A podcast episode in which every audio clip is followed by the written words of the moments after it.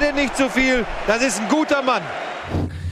Moin Moin und Hallo, herzlich willkommen zu Bundesliga Live, der einzigen Fußballshow der Welt. Heute in Bestbesetzung, denn ähm, Nico ist nicht da. Das ist natürlich nur ein Scherz, aber Nico wurde ersetzt von unserem fantastischen Gast. Herzlich willkommen, Jonas Hummel.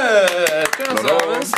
Ähm, Jonas, du bist direkt am Anfang da. Normalerweise, manchmal rufen wir Gäste auch erst mitten in der Sendung rein. Du bist von Anfang an da, Schön. denn ähm, du kannst mitdiskutieren, du kennst die Bundesliga, du kennst die spanische Liga, du kommentierst ähm, auf The Zone viel spanische Liga. Das ist dasselbe Portal, wo Ralf auch ist und die meistens englische Spiele macht. Ähm, und wir freuen uns sehr, dass du da bist. Früher warst du äh, selbst aktiv, äh, bei Unterhaching hast du gespielt. Äh, eher so, ich glaube, dritte Liga war so Genau, ein bisschen ja. so ähm, das Niveau, auf dem du dich so dauerhaft angesiedelt hattest und dann hast du dir zweimal das Kreuzband gerissen, da war die Karriere vorbei. Genau. So viel Ähm, auch zu dauerhaft. Also. Ja, das kann mal passieren. Und äh, aber jetzt kennt man dich und lernt dich auch neu äh, lieben, sag ich mal, auf äh, The Zone, wo du quasi als Kommentator dich immer weiter ähm, ja, etablierst und auch viele Fans gewonnen hast. Und wir freuen uns sehr, dass du heute da bist. Wir hatten ja schon mal ein ganz kurzes Stellchen ein über Skype in der letzten äh, Bundesliga-Staffel. Haben wir einmal ganz kurz gequatscht. Hat, War das ähm, letztes Jahr? Ich glaube, oder? Haben wir Ja, dich das zugeschaltet, ne? War so ziemlich vor einem Jahr, glaube ich. Ja, ungefähr, genau. Und heute bist du da und äh, ich freue mich sehr. Und neben äh, dir natürlich Tobi und Etienne. Möchtest du ganz kurz noch was zu deinem Pullover sagen? Wieso, was ist mit meinem Pullover? Was gibt's denn dazu zu sagen? äh, na gut, ich kann dazu sagen, dass ich den, äh, ich hätte ihn mir auch selber gekauft, natürlich. Ja. Aber das ist ein Fangeschenk von äh, unserem treuen Zuschauer Nils übrigens, der uns ein kleines Fanpaket gemacht hat. Das ist ein anderer Nils, nehme ich an. Was? Es gibt noch mehr? Ähm, ja, und der hat äh, uns ein bisschen Schokolade geschickt und unter anderem diesen fantastischen Eintracht-Pulli, wo man sieht, dass die Eintracht auch nicht nur in der Tabelle momentan sehr gut steht, sondern auch im, im Thema Merchandise richtig drin steckt und weiß einfach, was der Trend von morgen ist. Wie Heute lacht ihr, nächstes Jahr zur gleichen Zeit habt ihr alle so einen Pulli. Wie süß wäre das denn, wenn das tatsächlich von Nils wäre? Aber er sich nicht Ja. traut, dir das einfach zu schenken. und das dann als Das, Fan das wäre sehr süß. Ja. Das mache ich manchmal, da kommen die ganzen Brandanschläge und so. Ich habe am Freitag Geburtstag, also Ich weiß, ich weiß, ich weiß, wann du geboren bist. Ich habe auch ein Geschenk. Ich habe seit zehn Jahren ein Geschenk für dich. Ich hab- ich habe es leider versäumt einzupacken. Eintrittsticket. Ähm, nee, dieses Jahr schaffe ich das. Ich, dieses Jahr, und das Geschenk ist auch einfach, wird dem Hype auch nicht gerecht werden, leider. Nee. Weil ich dir jedes Jahr das Gleiche sage. Aber du kriegst ja meist irgendwas, Badelatschen oder so, irgendwas Naja. Cooles kriegst du ja immer von mir. So, ähm, wir wollen ein bisschen über Fußball reden. Wir haben natürlich wieder auf der Facebook-Seite Bundesliga äh, abstimmen lassen. Drei Spieler wir zur Auswahl gegeben und gewonnen hat überraschenderweise Schalke gegen Köln, das letzte Spiel von Peter Stöger. 2 zu 2 ist es ausgegangen, da hat der dritte Punkt der Saison nicht gereicht. Äh, Stand wahrscheinlich schon vorher fest, dass er gehen muss. Ähm, darüber werden wir gleich ein bisschen ausführlicher sprechen. Außerdem wollen wir aber auch die Gelegenheit nutzen, dass wir hier mit Ralf und ähm, Jonas zwei Experten äh, ausländischer Ligen da, da, da haben, um mal ein bisschen ähm, drüber zu schnacken, wie weit ist die Bundesliga eigentlich taktisch ähm, im internationalen Vergleich? Wo steht man da? Ist man qualitativ so gut, wie man manchmal glaubt? Oder ähm, ist vielleicht das Scheitern in Europa dann doch eher ein Indiz dafür, dass andere Ligen uns da ein bisschen vor, voraus sind? Da quatschen wir später auch noch drüber. Wir fangen allerdings an mit der Spieltagsanalyse.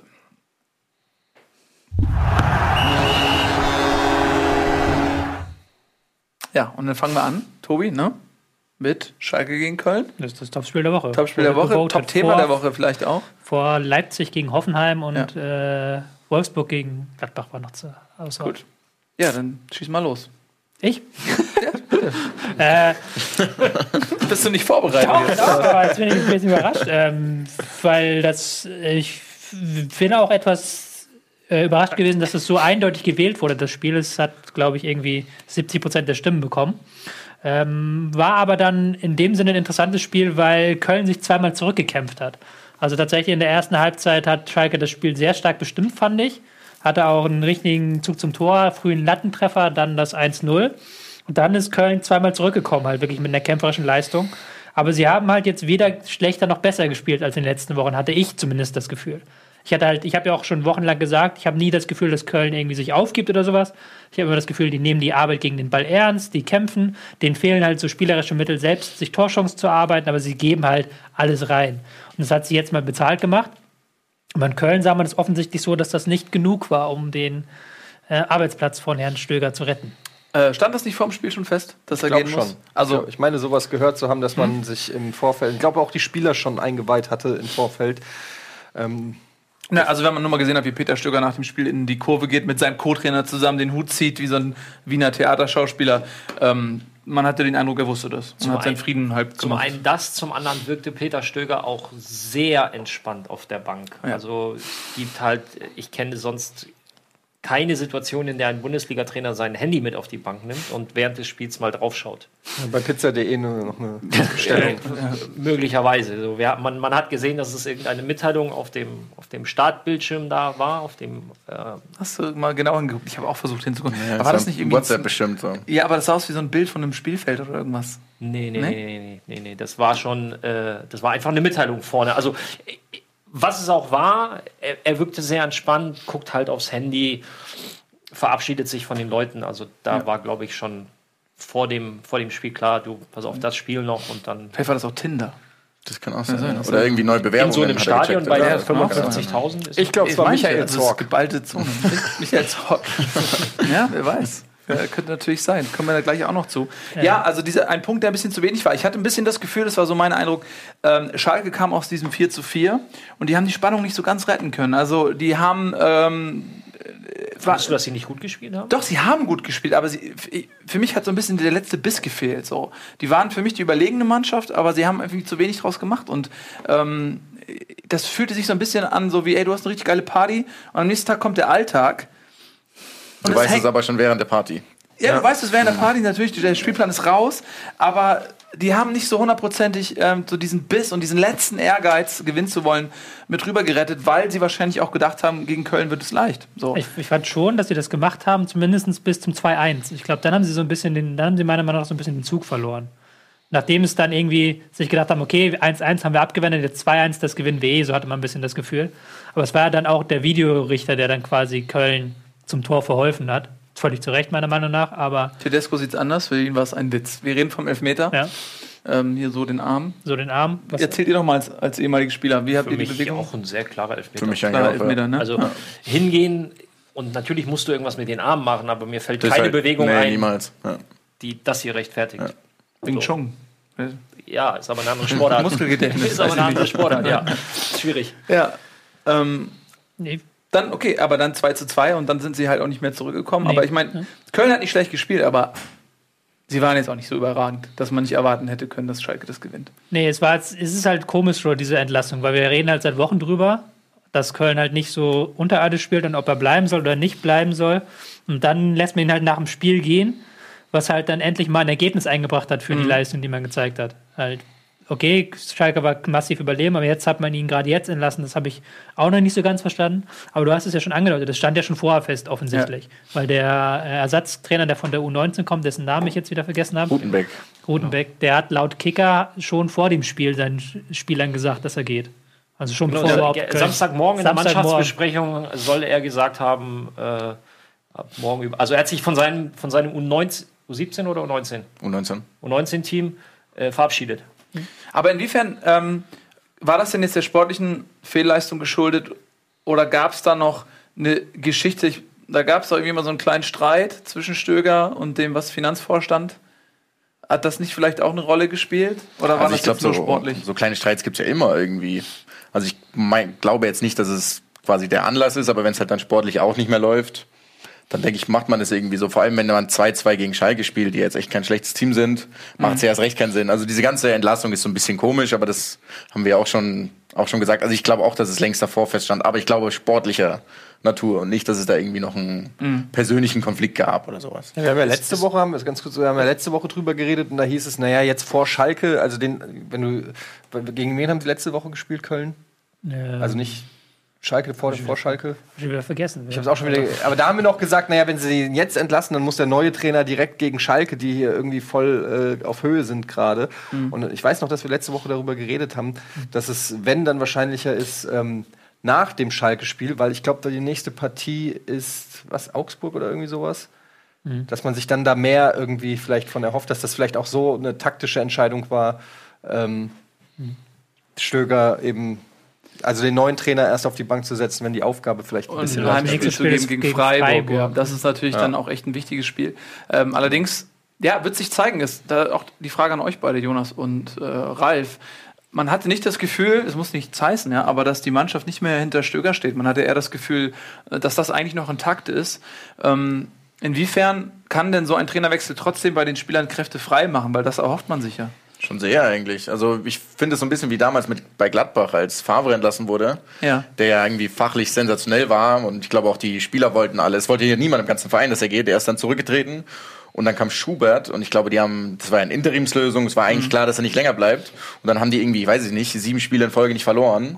Und ich glaube, dass es einfach so ein Impuls war von diesem Wechsel an sich. Die Spieler sind vielleicht auch aus irgendeinem Grund befreit, warum auch immer, auch wenn sie den Trainer eigentlich mögen. Man hat es ja gesehen, dass sie irgendwie so ein bisschen ja, jetzt nicht unsicher, aber es wirkte alles so ein bisschen gehemmt und irgendwie mit so einer, mit so einer Art Handbremse drin. Jetzt nicht, dass die Handbremse Stöger war, aber ich glaube, dass man das manchmal einfach durch so komische Dinge wie so eine Trainer Trainerentlassung, die eigentlich niemand will, irgendwie lösen kann. Also mich hat's total oder mich erinnert es ein bisschen an diese Gladbach-Nummer mit Favre. Ja, wir mal zeigen, ob die das ähm, genau so eine Serie schaffen. Die sportliche Qualität ist nicht ganz so hoch wie in Gladbach damals, aber man hat die Hoffnung, dass nach der Winterpause doch einige Spieler auch zurückkommen. Das muss man auch ganz klar sagen. Es fehlen zeitweise fehlt eine komplette Mannschaft äh, und Köln hat auch nicht den Kader, um das unbedingt zu kompensieren. Wäre es nicht auch eine Option gewesen zu sagen, ähm, wir warten mal die Winterpause ab, lassen Stöger vielleicht mit, mit ein paar Rückkehrern dann äh, nochmal neu aufbauen? Wäre das nicht auch eine Option gewesen? Eine Option, ja. Und auch der neue, wir haben ja letzte Woche darüber gesprochen, das ist natürlich eine Summe von ganz vielen Dingen. Und gerade aber dieses, da fehlen, es waren zehn, aber wir haben ja gesagt, so sechs, sieben potenzielle Stammspieler, ist natürlich enorm schwer zu verkraften. Und das ist nicht nur bei Köln, sondern da kannst du fast in jede oder eigentlich in jede Bundesligamannschaft gehen. Nimm selbst bei den Bayern sechs raus und dann wird es brutal schwer. Ähm, man hat sich dagegen entschieden, weil Warum auch immer, die Kölner geben jetzt aber in den letzten Tagen auch wieder ein Bild ab, das ein bisschen an den ersten FC Köln von vor sechs, sieben, acht, neun, zehn Jahren erinnert. Also das wirkt dann doch gerade etwas ähm, hektisch. Also allein die Posse um, um Horst Held jetzt, unabhängig davon, ich möchte das gar nicht bewerten, weil ich nicht weiß, wer jetzt wen angerufen hat. Aber hier sieht sich gerade jeder genötigt, hier eine Gegendarstellung und nee, Horst Held hat zuerst angerufen und, und ein Vertrauter hat zuerst angerufen und Es passiert alles wieder in der Öffentlichkeit. es passiert alles wieder in der Öffentlichkeit und das war ja die große Stärke des, de, der Kölner oder das ist die große Stärke aller Vereine, die, wo alles passen muss, um sportlichen Erfolg zu haben. So, Du hast Gladbach angesprochen, Eberl und Co. haben Ruhe reingebracht mit Favre. Die Augsburger mit Weinziel und Stefan Reuter. Die Kölner. Und jetzt, Aber scheinbar hat man ja in Köln auch nur darauf gewartet, dass irgendwas passiert. Also ich meine, die ganzen, der, gut, die Medienlandschaft in Köln ist halt auch. Exakt, ja, und die haben nur darauf gewartet, dass irgendwas passiert und jetzt sind irgendwelche Vertragsdetails aufgetaucht. Weiß jetzt auch nicht, ob das das war man hat ein schon- sportlicher Ja. Erfolg da gewesen. Man hat schon das Gefühl, dass ähm, das immer unter diesem ähm, äh, Seidentuch des Friedens so geschlummert hat, so dass es irgendwann wieder aufbricht. Eddie und ich haben ja auch jahrelang in Köln gewohnt. Ähm, wir haben das da auch vor Ort mitbekommen, wie sehr diese Stadt den Fußball atmet. Also Köln ist eine absolute Fußballstadt und das ist auch eine Medienstadt und das ist eine Kombination, die echt schwierig ist, ähm, weil dann natürlich das auch die Leute interessiert. Deswegen schreiben die Medien auch drüber, einfach weil es die Leute auch lesen wollen.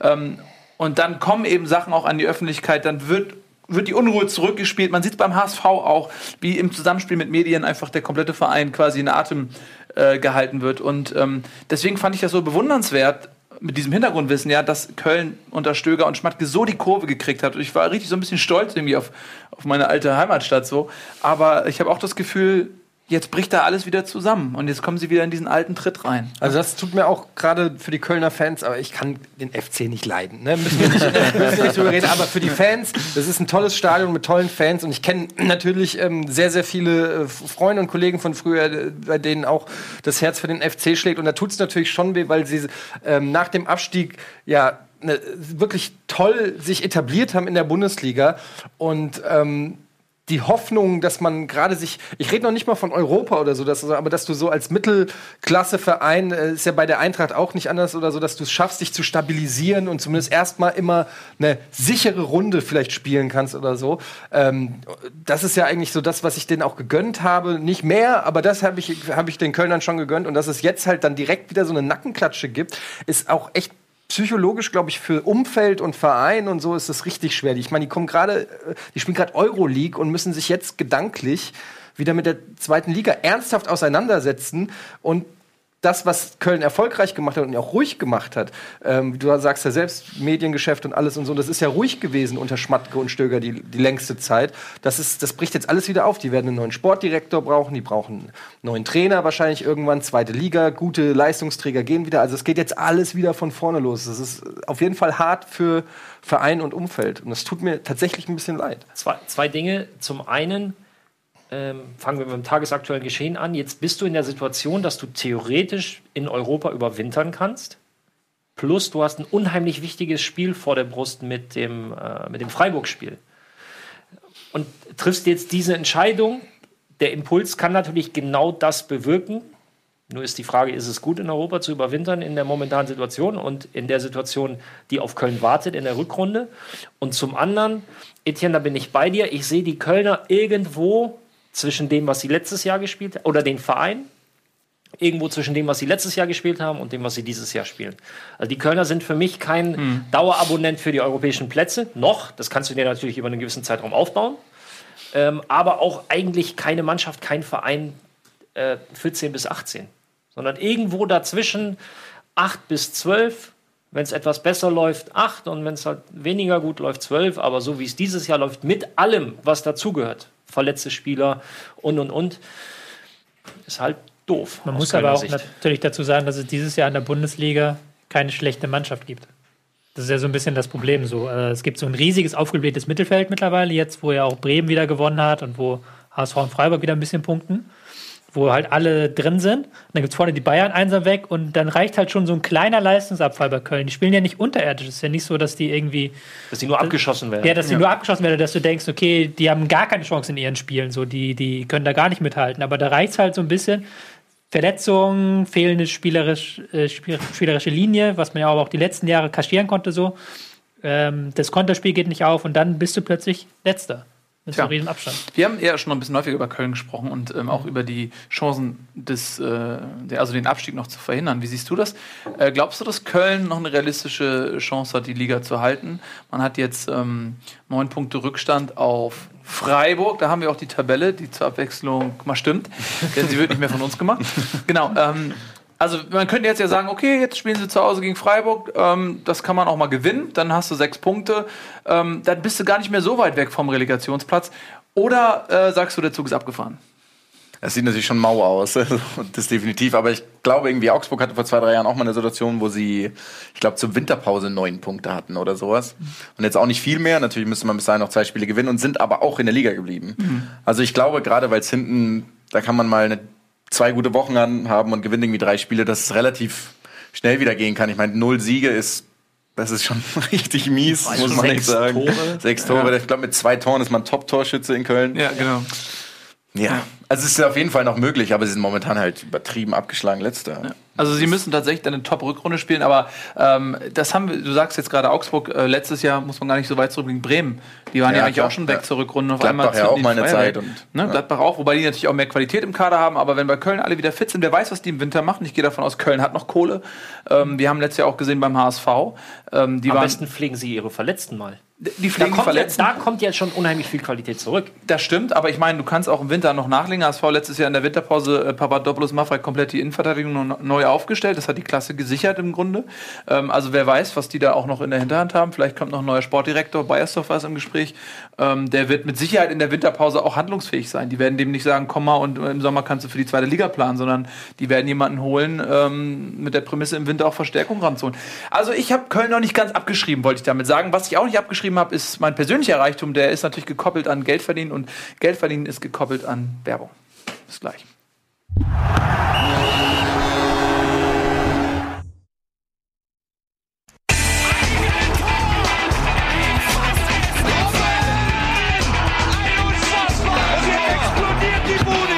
Kritisiert mir denn nicht zu viel. Das ist ein guter Mann. Willkommen zurück, Bundesliga live äh, aus der Werbung. Und äh, wir haben gerade beschlossen, wir sind durch mit Köln. Ja, ähm, so wie Köln mit Stöger durch ist, sind wir jetzt auch durch mit Köln. Noch eine Anmerkung. Bitteschön. Ähm, weil du gesagt hast, dass Köln ja noch Geld hat und in der Winterpause nach ähm, Ja. Gehe ich von aus. Ich bin mir da gar nicht so sicher, weil wenn die wirklich in die zweite Liga gehen, dann machen sie ja auch wieder richtig derbe Verluste und äh, müssen sich wahrscheinlich da schon auch eine, schon Rücklagen, Rücklagen schaffen.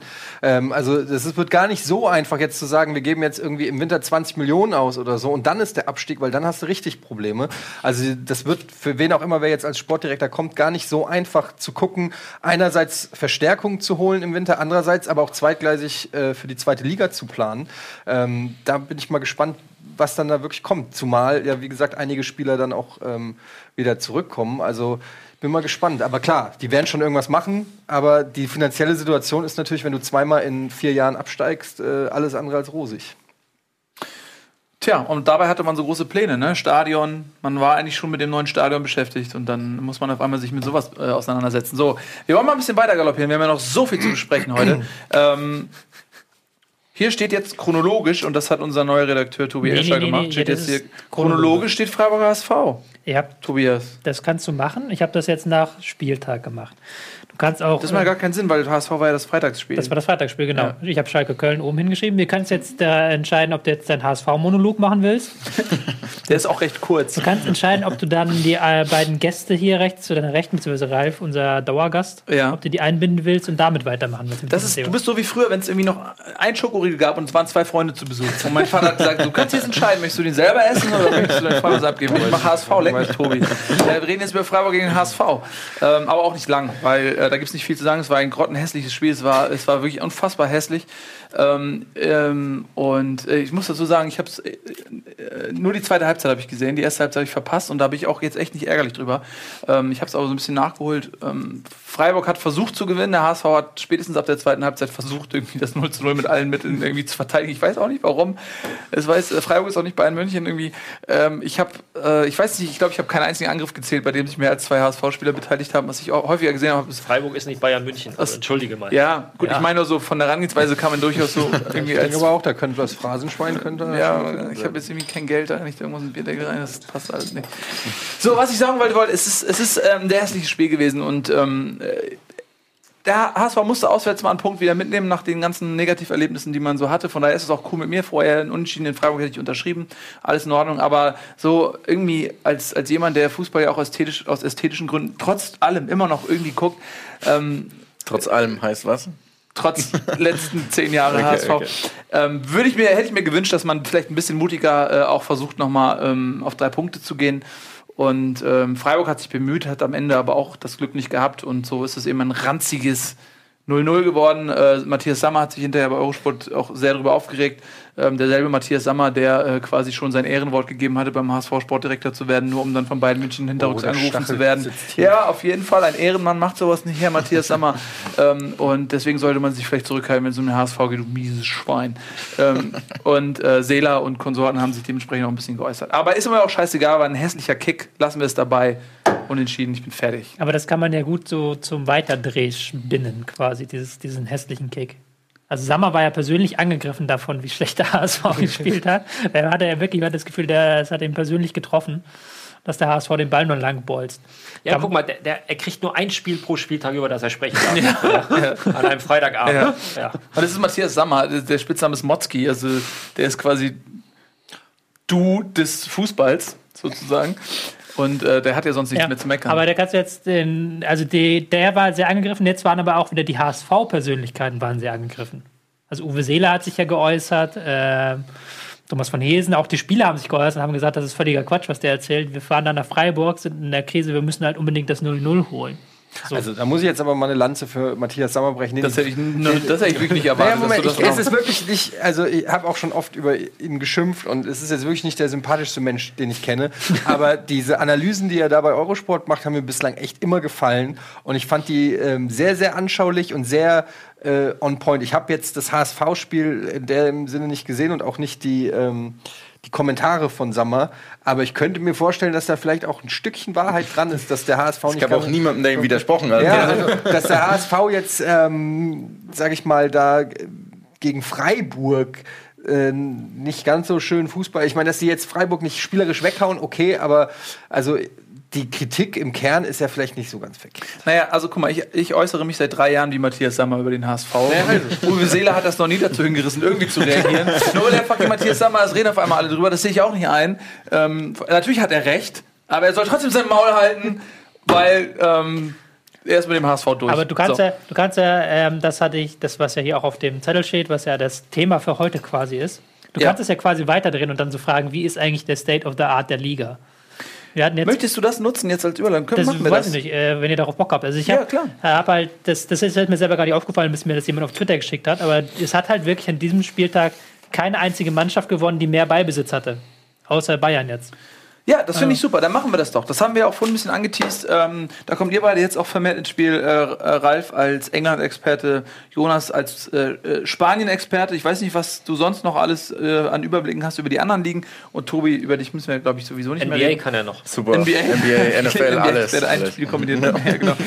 ähm, ja, wir, also wir feiern uns ja immer auch so ein bisschen für, für, für taktische Innovationen. Ne? Wir haben so viele junge Laptop-Trainer. Wir sind Weltmeister, U21 Europameister und so weiter und so fort. Aber äh, in Europa kacken wir ja alle ab.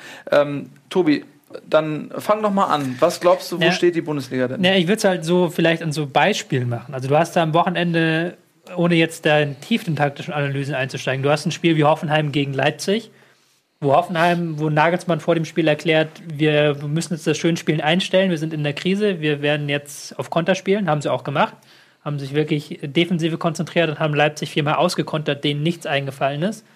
Du hast Augsburger, die nach ähm, Mainz reisen, in der Tabelle davor sind, aber sich halt auch dann hinten reinstellen und dann Konter spielen und dann gucken, dass sie irgendwie mit einer Flanke von Max ähm, Finn Burgerson vorne finden.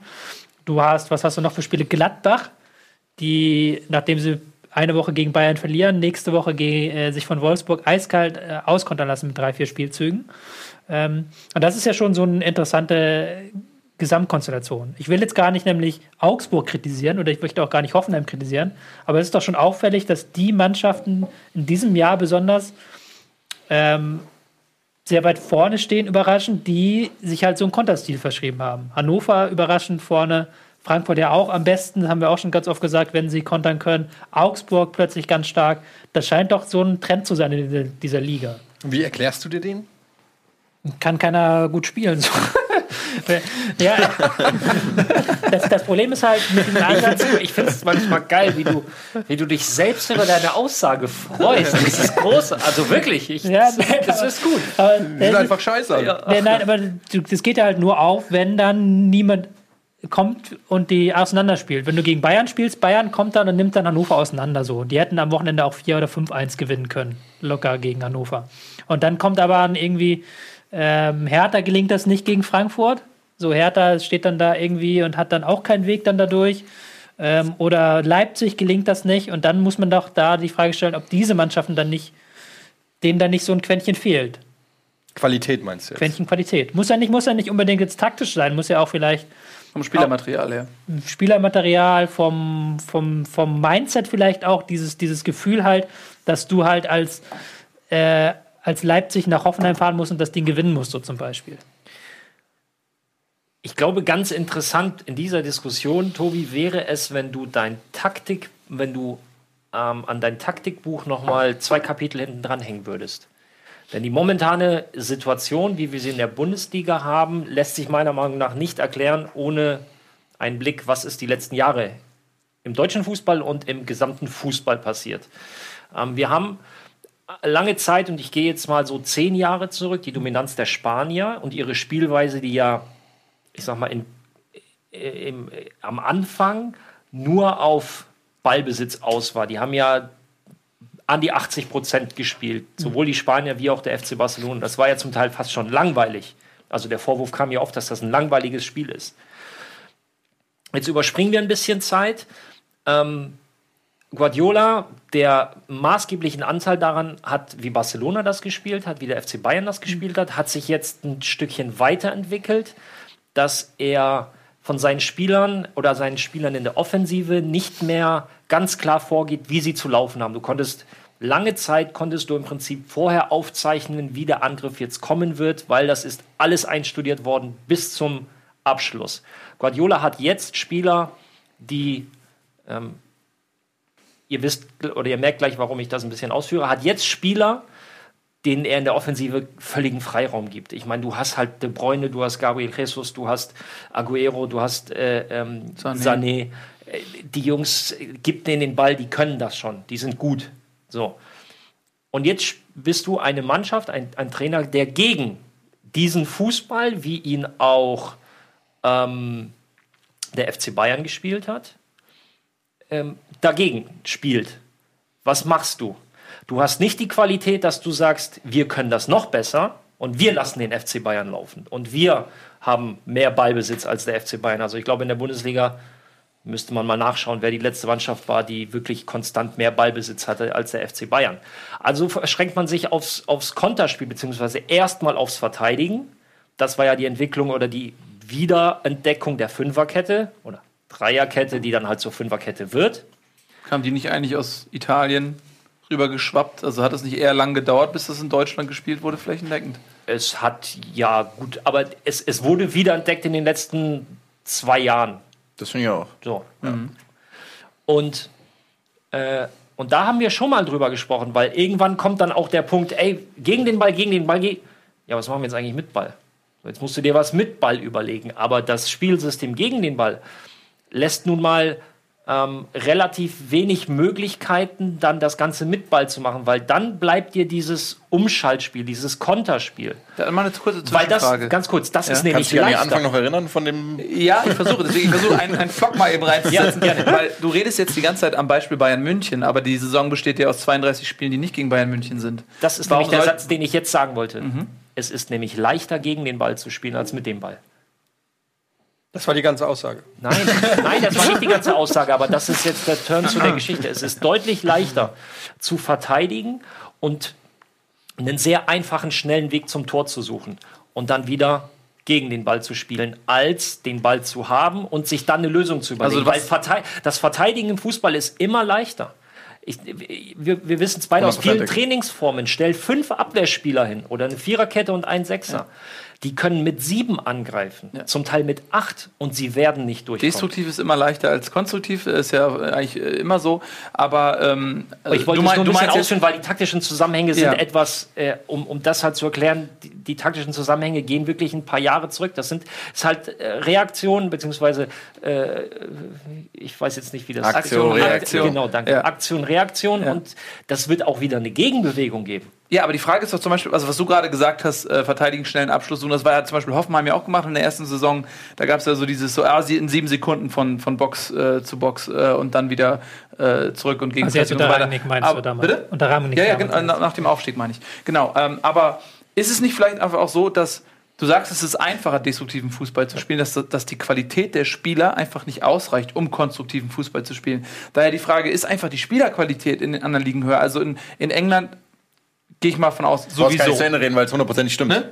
Also in England und in Spanien zu 1000 Prozent. Ja. Also in, in Deutschland ist so, finde ich, dass sie so, wenn wir über diese taktische Variabilität reden, die ist wesentlich höher. Also diese ganzen jungen Trainer wie Tedesco und Nagelsmann und Mhm. Baum und sowas, die haben ja taktisch unglaublich viel Ahnung. Ich würde sogar so weit gehen, dass ich sage, die haben taktisch mehr, mehr Ahnung als Carlo Ancelotti teilweise. Mhm. Weil aber einfach es gar nicht nötig ist bei diesen ganzen großen Mannschaften, weil die Qualität der individuellen Spieler so viel höher ist, dass du dir irgendwas einfallen lassen musst, um irgendwie Erfolg zu haben. Weil wir irgendwie die ganze Zeit darüber gesprochen haben, was es ist mit diesem Ballbesitz. Es ist ja so schwierig, mit viel Ballbesitz wirklich zum Ziel zu kommen. Also diese ganze Guardiola und Spanien-Sache ist für mich eine Defensivtaktik zum Beispiel.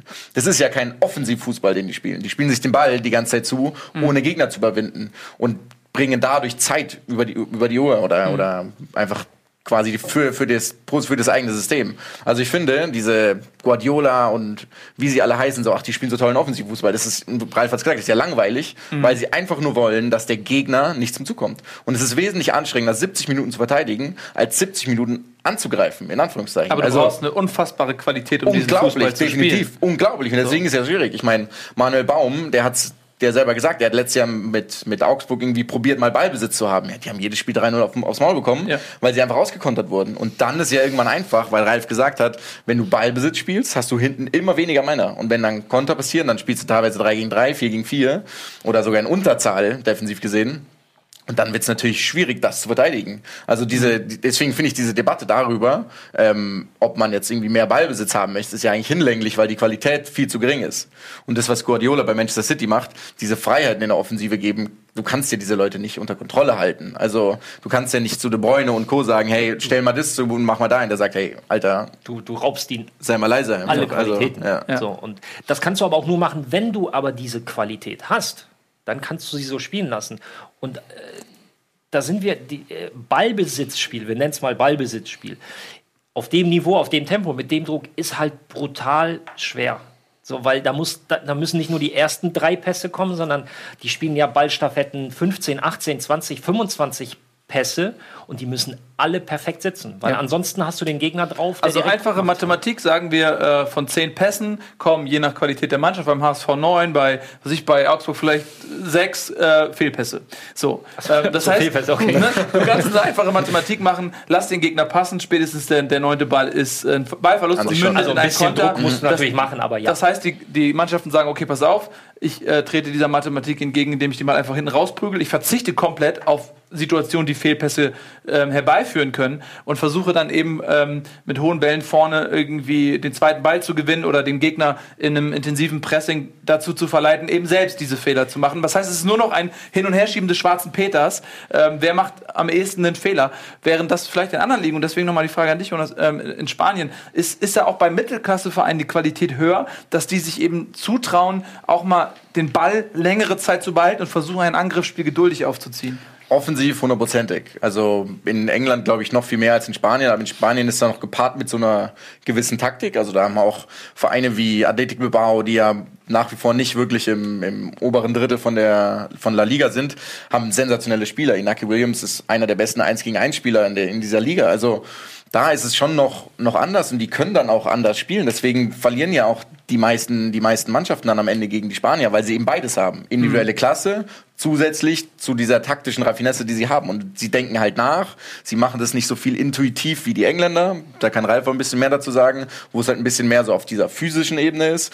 Und in Deutschland ist halt weniger Qualität, weil nicht so viel Geld. Dafür aber immer wieder Trainer, die sich Sachen einfallen lassen. Was ich auch super finde. Ich meine, man kann, glaube ich, viele englische Trainer in die Bundesliga stecken und die werden die sind hoffnungslos ähm, unterlegen und hoffnungslos verloren, weil sie einfach, jetzt mal abgesehen von der Sprache, aber diese ganze, diese ganzen Systeme auch gar nicht spielen können. Also das mal, Arsene Wenger hat, glaube ich, dieses Jahr das erste Mal wirklich, oder letztes Jahr angefangen, das erste Mal wirklich Dreierkette gespielt. Der hat 20 Jahre lang keine Dreierkette gespielt und gilt als der Taktikguru schlechthin in England. Also höchsten Respekt vor ihm, ich mag ihn auch super gerne, aber das ist ja fast peinlich, wenn ich 20 Jahre keine Dreierkette spiele. Und er hat es nie gemacht, nicht mal in einem Spiel, wenn sie mal eine rote Karte bekommen haben.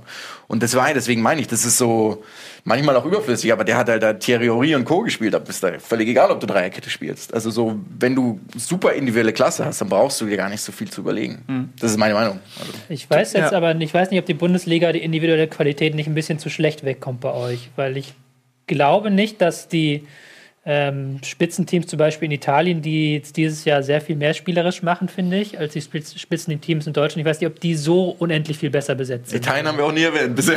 Also Italien hat von uns Italien, aber auch Spanien zum Beispiel. Auch Spanien zum Beispiel. Ich weiß nicht, ob Athletic Bilbao so viel besser besetzt ist als Gladbach zum Beispiel. Weil Gladbach spielt noch ja, gut aber Fußball. Gladbach oder- gehört ja zu den Top 5 ja. in Deutschland und in Bilbao gehört jetzt, würde ich sagen, zu den Dann- Top 8, Top 9 Na gut, in dann La Liga. nennen, nennen Wolfsburg oder nennen meinetwegen auch ähm, Ja, Wolfsburg Ja. ist gar nicht schlecht, weil die individuelle Ja. Klasse schon weil da durchaus ja, da ist. Ja. Aber in meinen Augen, also ich mache ja viel Spanien, da ist Athletic Bilbao und auch ja, sowas wie Real Sociedad, die sind sensationell. Die haben viele junge Spieler, die sich auch einbauen. Also das ist individuell, finde ich, offensiv wesentlich besser. Defensiv sage ich gar nichts, da finde ich die Deutschen oft besser, weil sie viel disziplinierter sind, aber offensiv so viel Eins gegen einen Spieler. Also wenn so jemand wie Inaki Williams in Deutschland spielen würde, der wäre nach ein, zwei Saisons bei Dortmund, Bayern oder Leipzig. Zwar direkt und der spielt jetzt das dritte, vierte Jahr da. Tobi, wenn du ähm, die Spiele anschaust, also du analysierst ja vornehmlich auch Bundesliga, aber wenn du dann mal europäische Spiele anschaust und analysierst du die dann genauso äh, gewissenhaft, wie du jetzt auch äh, quasi für Spielverlagerung oder für uns irgendwie ähm, dann Bundesligaspiele auseinander nimmst und fällt dir dabei irgendwas auf? Also siehst du dann Also Unterschiede? Das, was die meisten, was sie gesagt haben, stimmt. Also die englische Liga hat in den letzten Jahren einen riesigen Qualitätssprung gemacht. Das war halt wirklich noch sehr viel Gebolze. Es ist jetzt immer noch im unteren Drittel und die ab, ab ja, ab so Platz 12, 13 ist das schon sehr viel Gebolz immer noch. Aber die oberen Teams haben ja jetzt auch alle Weltklasse-Trainer. Da hat sich eine richtige Entwicklung abgespielt, fand ich. Und ansonsten stimmt das halt schon. Ähm, die Bundesliga ist halt so, so, so, so an so einem Scheideweg so ein bisschen, weil die haben halt, wir haben halt jetzt erlebt, dass jahrelang das Klopp riesigen Erfolg hatte mit etwas, was keiner vorher gemacht hat. Halt dieses. Konter gespielt. Ja, ja, nein, Konter gespielt, nein, aber dieses Auf Gegenpressing. Auf, auf Gegenpressing, ja, das Auf Vereinsebene. Also einfach geht dieses Gegenpressing halt wirklich nach dem Ballbesitz alle zusammen setzen wir nach. Wir gehen alle zusammen jeden Weg. Wir laufen den Gegner kaputt. Und das wurde jetzt soweit von sehr vielen Teams, ich will nicht sagen kopiert, aber das kann das macht jetzt Angepasst jeder. auf jeden Fall, ja, angepasst, so. definitiv. Das hat ja auch Klopp dann in den letzten Jahren selber gemerkt. Und jetzt ist es aber halt so, dass wir halt sehr viel so diese Neutrali äh, Neutralisierung erleben in der Bundesliga. Das erlebst du international nicht so sehr. Also aber international, warum? Ja, weil, weil dann den großen Teams im Zweifelsfall immer noch was einfällt gegen die. Und sei es individuelle Qualität, aber häufig auch so eine taktische Qualität, dass man dann irgendwie doch noch einen Weg durchfindet. Äh, Gerade in der Italien jetzt, wenn man da guckt, die Top-Teams. Ähm, Napoli oder Inter, die haben irgendwie immer noch einen Weg. Selbst wenn der Gegner italienisch gut mauert. Und das hast du in der Bundesliga derzeit, finde ich, nicht in dem Maße, gerade bei den Teams, die eigentlich eher so Platz zwei bis sechs sind. Ja, ist das ähm, auf Sicht quasi ein Problem? Also kommen wir zurück in die Zeit, in der dann die ganzen ähm, großen Spieler meistens nach Italien gegangen sind, in der die Bundesliga, äh, als die Bundesliga auch im internationalen Vergleich irgendwie nicht so gut dastand. Ähm, ist das irgendwie zu lösen? Funktioniert das wirklich nur mit Geld oder gibt es da einen anderen Ansatz? Ja, Du siehst es ja in der Europa League. Die Europa League ist da, finde ich, immer ein sehr guter Indikator.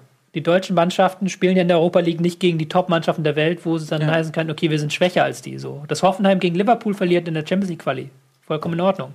Dass sie dann gegen Sporting Praga, Braga verlieren oder gegen Ludo Gretz, ich weiß nicht mehr. Rasko, ja, genau, genau die. Ja. Das zeigt dann doch genau das Problem, was ich habe, weil die spielen dann halt eklig auf Konter gegen Hoffenheim oder gegen Hertha oder gegen Köln. Und da ist dann halt, da fehlt halt der Mittelbau so ein bisschen. Und der Mittelbau ist aber auch wieder wichtig, weil die haben dann wieder die Spieler, die sich dann nachher Bayern und Dortmund kaufen quasi. Oder halt auch, die halt dann Geld in die Liga bringen. Ist ja auch nun mal leider so ein Geldfaktor. Und Du siehst es jetzt an Goretzka, das Thema Geld. Ich meine, der verlängert ja nicht bei Schalke, weil er zu wenig Gehalt kassiert. Also man Der kolportiert 10 ja Millionen- z- 12 Ja, Millionen ja. haben sie ihm anscheinend geboten. Also du verlängerst ja nicht, weil das zu wenig ist. Ja, Aber wenn warte mal, halt gleichzeitig Du, Jung- das weißt du schon irgendwas, was wir nicht wissen? Weil er, er, hat, er hat ja noch nicht gesagt, was er macht. Ja, aber das meine ich ja. Also du verlängerst ja. Oder ein Grund nicht zu verlängern wäre bei Schalke ja nicht das Finanzielle. Also der kann mir nicht sagen, dass das zu wenig ist. Wir wissen ja nicht, was er tut. Aber es weißt du, zögert sich ja unheimlich. Also- es zögert, bitte? Was, wer weiß, was er für Hobbys hat? man. Also, Okay, er zögert es ja unendlich hinaus. Ja. Äh, Ich glaube, das Ding ist einfach nur, wenn dann äh, United an die Tür klopft oder Real Madrid, dann überlegst du dir schon, okay, wo ist die Wahrscheinlichkeit, dass ich in der nächsten Zeit nationale und internationale Titel hole, denn eher gegeben? Ist das, wenn der Mitspieler äh, Lukaku, Pogba und Co. oder vielleicht sogar Cristiano Ronaldo und Bale heißen oder ähm, naja, ich meine, äh, mal abgesehen davon, Bastian ne, Eddie, wenn du jetzt Ich ein mag Angebot bekommst von, der spielt eigentlich schlecht. Aber Saison. äh, also, äh, du hast in der Bundesliga Bayern München und dann hast du nix. So. Und international, wenn du in der Premier League spielst, das ist halt, das ist eigentlich die Champions League. So, und wenn du die Chance hast, auf dieser Bühne zu spielen mit dem Besten der Welt, guck dir den Leroy Sané an. Der war auch bei Schalke. Wo ist der Junge jetzt? Der ist ein Weltstar auf dem Weg, wenn er äh, leider ein beschissenes Tattoo auf dem Rücken ist. aber aber äh, so fußballerisch ist der Typ einfach drei, hat er einfach drei Stockwerke quasi äh, im, im Schnelldurchgang gewonnen, ja. genommen, dadurch, dass er jetzt bei City spielt und nicht mehr, ähm, nicht mehr bei Schalke. Also ich glaube, was sagst du, ähm, wechselt Goretzka? Ich glaube ich glaub nicht, dass er bei Schalke bleibt. Und ich kann es auch verstehen, weil es geht ja, äh, wenn du in so einer Liga bist wie, wie Goretzka, also ich sag mal in der Weltklasse-Liga, dann geht es ja auch nicht mehr um Geld. Also klar ist es immer schöner. Geht immer um Geld. Ja, klar, Also, natürlich, aber, natürlich, aber ich glaube, es gibt eben dann auch noch andere Faktoren. Also ob du jetzt 12 Millionen oder 10 Millionen oder 14 Millionen, ist sicherlich ein Kriterium, aber wie, wie ich bin, sehe es dann halt so wie Ralf, wenn du dann die Chance hast, mit den größten Spielern der Welt zu spielen, in der stärksten Liga der Jan Welt. Koller. Ähm, dann ist das, glaube ich, für, für jeden Sportler äh, wäre das natürlich eine Herausforderung, weil man will ja auch wissen, äh, ob man, also ihr seid die Ex-Profis, aber mein Verständnis wäre, dass ich dann auch mir, wenn ich das Selbstvertrauen habe, und das gehe ich ja mal davon aus, dass er das hat, sonst wäre er auch nicht da, wo er ist, dass er dann sagt, ich will mich auch mit den besten Mannschaften auf dem höchsten Niveau messen. Ich glaube, das ist auch ein Grund, warum man letztendlich einen Pep Guardiola bei Man City sieht, ist nicht unbedingt, weil, weil er sich bei Bayern unwohl gefühlt hat oder der Arzt scheiße war oder so, sondern Er weil halt die er auch in die stärk, er will ja, er will in die stärkste Liga, er will dahin gehen, wo die besten Spieler sind, wo die besten Mannschaften sind, weil er der Meinung ist, er ist der beste Trainer, also musst du da auch irgendwie hingehen. Und ähm, wenn man mal sich so, ich mache das manchmal, wenn ich mir so Transfermarkt, kann man sich ja so die verschiedenen Ligen angucken und dann sortieren lassen nach dem nach, der, Marktwert. nach, nach dem Marktwert so. Und dann sind wir glaube ich auf vier oder fünf. So, und wenn du mal das nimmst, das heißt, es wäre, wenn es eine Weltliga wäre, wären wir die vierte Liga in der Welt. Das heißt, der Anspruch als Sportler wäre ja dann auch wieder dort sozusagen in die erste Liga zu kommen. Und das ist dann eben England wahrscheinlich. Du musst es nochmal zum, also- zum Finanziellen, äh, was du sagst. Na, natürlich spielt das eine Rolle, aber ob ich 12 Millionen bei Schalke oder 12 Millionen bei Real verdiene. Ja, aber wo willst du denn hingehen? Ist ja gar keine Frage. Ich aber es ist ja auch, ist ja von Fällen es Real macht dir wieder also. Geld, wenn du, wenn du bei Real, wenn du dann mit Real die Champions League gewinnst, dann kriegst du wieder Sponsoren, dann wirst Du du musst wieder nur einmal bei. Real Madrid spielen und das Ja, ist, und dann kriegst, du, der Käse kriegst ist du das durch. Geld, also. dann kriegst du alles, kriegst du die Bitches und was. Nein, aber es ist ja so. Es ist ja so. Die Bitches kriegst du aber auch in Gelsenkirchen. Ja, so halt Mann. andere Bitches. Einmal Bitches, ja. Ja, man muss auch sagen, er hat jetzt auch nicht unbedingt. Also er kommt zwar aus der Region, aber er ist jetzt ja auch nicht so in. Ähm, er kommt ja aus Bochum eigentlich, ne? Und ich glaube, Bochum, das ist da dem Verein gegenüber besser loyal, aber Schalke ist jetzt nicht so sein, sein Heimatverein, ne? Und bitchmäßig auch. Und bitchmäßig ist da einfach auch nicht so viel los.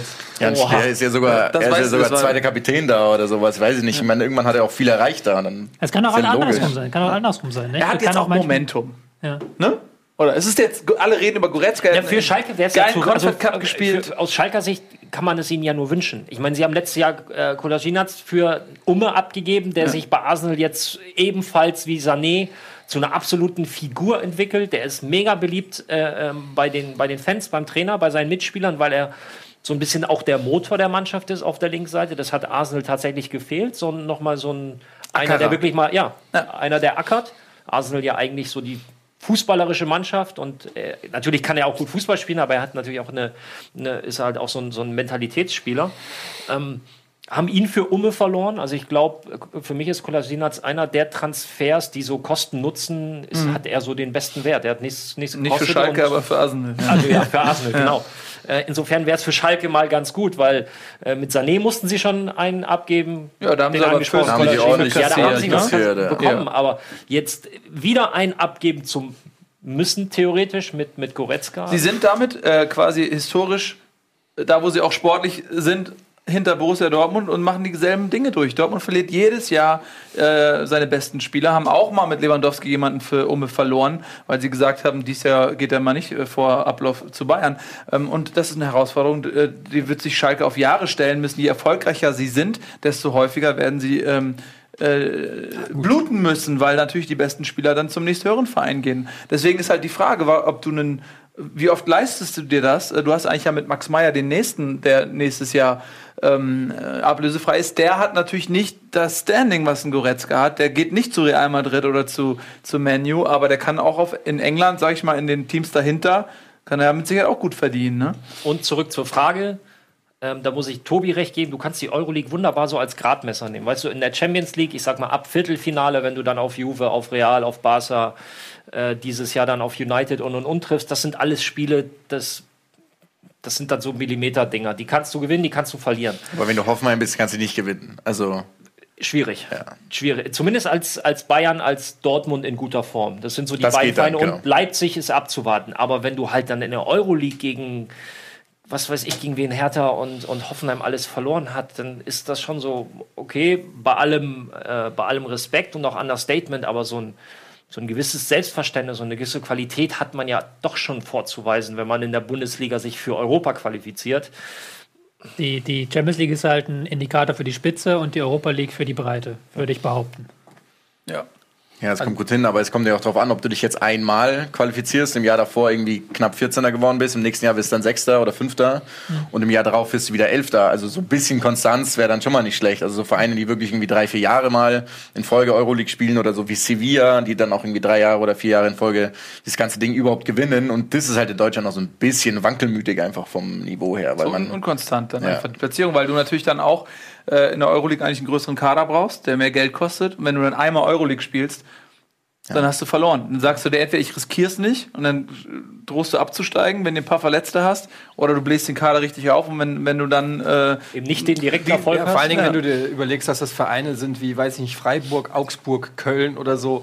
Ähm, das ist ja fast schon ein Tropfen auf den heißen Stein. Dafür gibt es ja gar nicht genug Geld in der Euroliga. Das ist ja auch ein, einer der Kritikpunkte, die die es äh, immer heißt, dass, es, dass die Schere zwischen Champions League und Euroleague zu groß ist, dass du, ähm, dass es fast schon für manche Vereine zumindest eine Strafe ist. Klar, die Fans freuen sich und letztendlich will man das auch. Wir haben das ja auch schon häufiger diskutiert, aber man sieht es ja auch gerade diese Saison wieder auch an einem Verein wie Köln oder so diese Doppelbelastung ähm, für so Mittelklassevereine, die es irgendwie geschafft haben.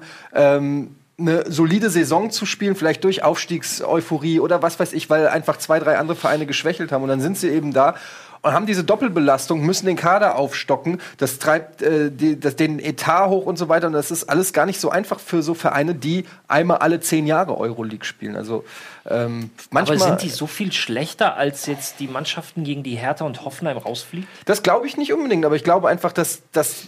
Also zum einen ist es auch einfach mal so, dass an einem, an, an jedem Tag kann auch mal die Tagesform so oder so sein. Und ich, die spielen ja jetzt nicht äh, 32 Mal gegen oder was weiß ich, äh, gegen diese, wie heißen die, Brachnia, Kratz, Kratznowitschke.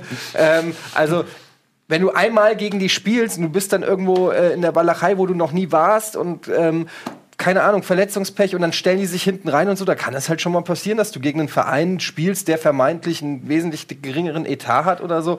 Und dann ist es halt schon auch wieder vorbei. Dann hast du ein, zwei Vereine, die auf deinem Niveau sind, ein Verein, der äh, deutlich über deinem Niveau ist in einer Gruppe oder so, und dann war es das mit der Was Euroleague. hatten wir in den letzten Jahren erfolgreich in der Euroleague? Dortmund Eintracht halt Frankfurt 3-3 gegen Porto. Wahnsinnsspiel hätte ich eigentlich gewinnen müssen. Und da, war, du gewinnen müssen. und da war ein richtiger, äh, also das war kein Klassenunterschied auf dem Platz zu sehen, aber im Etat natürlich deutlich. Egal. Aber ansonsten? 2010, glaube ich, Bremen, ne? 2009, glaube ich. Und das war das Bremen. letzte Halbfinale. Letzte. Halbfinale, äh, HSV Bremen, äh, Deutsch, deutsches Halbfinale und danach, boah, ich weiß nicht. War Dortmund- nicht- Dortmund gegen Liverpool. ja. Ja, lo- genau, das, Aber das war Viertelfinale. Das war Viertelfinale, genau. Und ansonsten, nö, ging da nicht mehr viel, absolut. Ähm, ja, hier geht aber noch eine Menge. Äh, wir haben jetzt das Thema schön besprochen, aber es gibt noch so viele Spiele. Unter anderem wollen wir heute natürlich auch über die Hertha sprechen. Äh, du hast dich hier ein bisschen mit der Hertha beschäftigt. Ja. Nach der Werbung ähm, wird es einen kleinen Monolog von Eddie geben zur Hertha. Da freuen wir uns sehr drauf. Äh, Jonas Hummels ist natürlich da, Ralf ist da, Tobi ist da und ihr seid da. Bis gleich.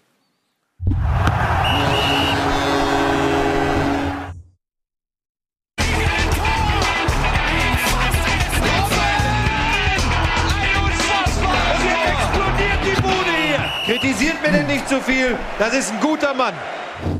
Herzlichst willkommen zurück bei Bundesliga mit Ralf, Jonas Hummels, Etienne und Tobi. Und Etienne ist an der Reihe mit einem Monolog, ihr habt es gehört. Ähm, Hertha BSC ist dein Verein und ähm, die beschweren sich ja zu Unrecht, meiner Meinung nach, darüber, dass sie nicht genug Screentime bekommen bei uns. Und wir haben uns gesagt, nein, nicht länger. In dieser Sendung wird jetzt über Berlin gesprochen. An den YouTube-User, der die Zeit auch mitstoppt und eine Liste führt, Ja. jetzt auf Start drückt. Geht jetzt los. Ich sage in letzter Zeit so wenig zu Eintracht. Tobi, gib mir doch bitte ein bisschen recht. ähm, Weil es ja. einfach auch wirklich ähm, sich wie ein roter Faden durch die Saison zieht. Ähm, wieder auch keine besonders starke Leistung, auch kein schönes Spiel, aber wieder mal drei Punkte. Und das ist eigentlich das fasst die Saison der Eintracht einfach perfekt zusammen. Ähm, natürlich bin ich glücklich, wenn ich mir die Punkte angucke, aber ich sag auch, an, also das Ansehen der Spiele macht einfach keinen Spaß. ähm, das muss ich wirklich sagen. Ähm, aber Hertha ist da natürlich auch nicht viel besser. Also die haben 20 Minuten am Anfang voll aufgedreht. Da dachte ich, äh, wir haben mit einem Kumpel geguckt und habe gesagt, ich brauche gar nicht weiter gucken. Ich kenne meine Eintracht, das wird zum Kotzen. Ähm, äh, Hertha wie aufgezogen, haben da raus au- aus der Kabine und haben erstmal die Eintracht wirklich schwindelig gespielt. Ähm, haben auch dann folgerichtig das 1-0 gemacht durch Selke, den ich nicht sehr mag übrigens. Danke für diese Information. Wollte ich nur mal kurz sagen. Er hat sich auch im, im Nachhinein Dafür entschuldigt. Ähm, naja, also, egal. Kann Deine Meinung wurde bestätigt. kann man, ja, meine Meinung wurde bestätigt. Es ist so für mich der neue Sandro Wagner irgendwie. Ähm, Aber bei Sandro Wagner mittlerweile cool ist. ja, mittlerweile, Sandro Wagner hat es ein bisschen geschafft. Davy Selke braucht vielleicht noch ein paar Jährchen. Du musst erst von Hertha Ähm, weg. Ne? ja, ja. Jedenfalls ähm, 1-0 in Führung gegangen und ähm, dann hat sich die Eintracht langsam so ins Spiel gekämpft, hat auch dann irgendwann das Zepter übernommen, dann mit einem, einer wirklich sehr schönen äh, Eckstoßvariante den Ausgleich gemacht. Ähm, da hat äh, Willems von der, von der Ecke quasi, so wie wir es bei FIFA immer machen, äh, oben an 16er äh, gespielt und dort äh, Direktabnahme von Marius Wolf. Wunderschöner Treffer. So Da Lothar Matthäus. Gedächtnisschuss. Ja, es war so mit der Innenseite, so Alex Meyer Gedächtnisschuss, würde ich eher sagen. Ähm, aber es war auf jeden Fall krass und man muss auch mal sagen, dieser Marius Wolf, den, äh, der, den die Eintracht, glaube ich, aus der zweiten Mannschaft von Hannover verpflichtet hat, der also keine Chance hatte, bei Wie Hannover in die erste Mannschaft Hannover zu kommen. 95? Gut äh, geholt haben und mit äh, Kaufoption und äh, das ist also ein echtes Schnäppchen. Der Typ hat eine unglaublich gute Entwicklung äh, hingelegt. Muss ich an der Stelle einfach mal auch mal loben, ähm, das Scouting auch den, auch den Spieler loben, Marius Wolf, der jetzt gerade Rechtsverteidiger-Ersatz spielt für äh, Timmy Chandler. Wo ist Da Costa? Wo ist dein Freund Da Costa? Der ist jetzt in der zweiten, dritten Woche wieder voll im Training und ähm, ja, wenn du so lange raus, draußen warst, dann brauchst du auch drei bis vier Wochen und dann schauen wir mal. Also ich bin gespannt auf, auf äh, Da Costa. Äh, jedenfalls von dem habe ich ja noch gar nichts im Prinzip gesehen, seit er zur Eintracht gewechselt ist. Ja, und dann ähm, das 2-1 von einem eigentlich eher schlechten ähm, äh, Boateng, der auch selber gesagt hat, es war das schlechteste Spiel, das er je gemacht hat. Aber der Treffer war ziemlich geil. Auch Volley ähm, ist ihm der Ball vor die Füße ge geflogen. Warum, warum ringst du so? Nee, das ist gut. Ich-.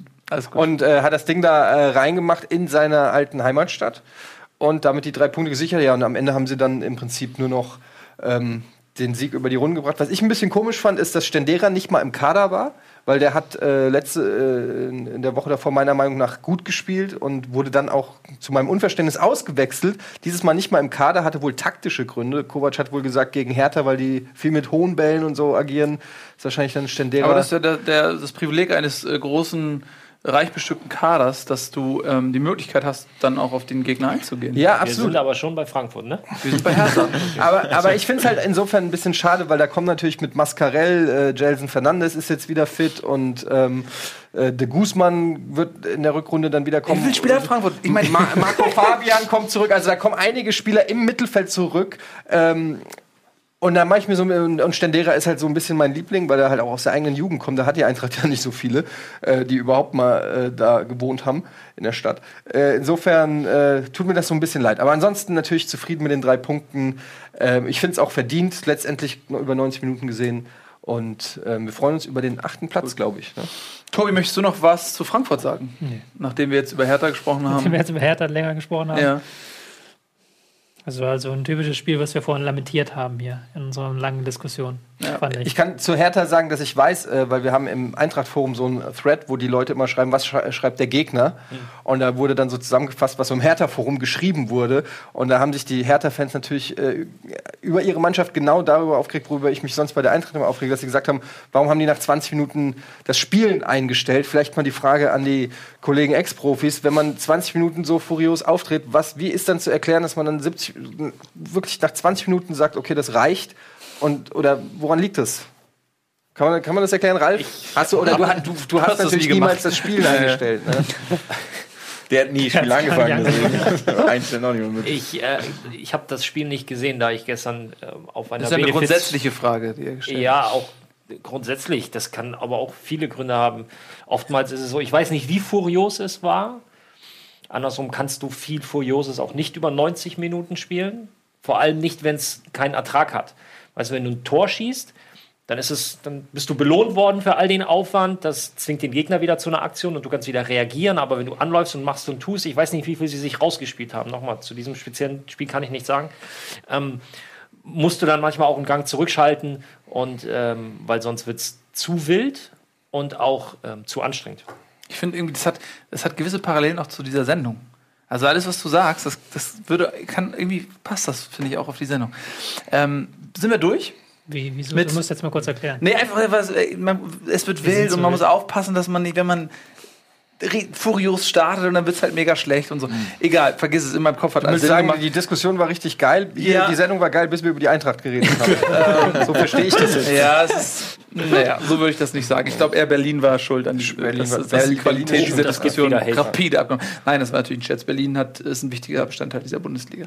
So, ähm, sind wir durch mit Frankfurt. Dann lass uns mal weitermachen. Tobi, such dir mal ein Spiel aus. Äh, Was, du bist jetzt ja Redakteur. Ich finde, kannst du ja musst auch Verantwortung übernehmen. Du kannst jetzt hier Das hat er doch schon im Vorlauf der Sendung.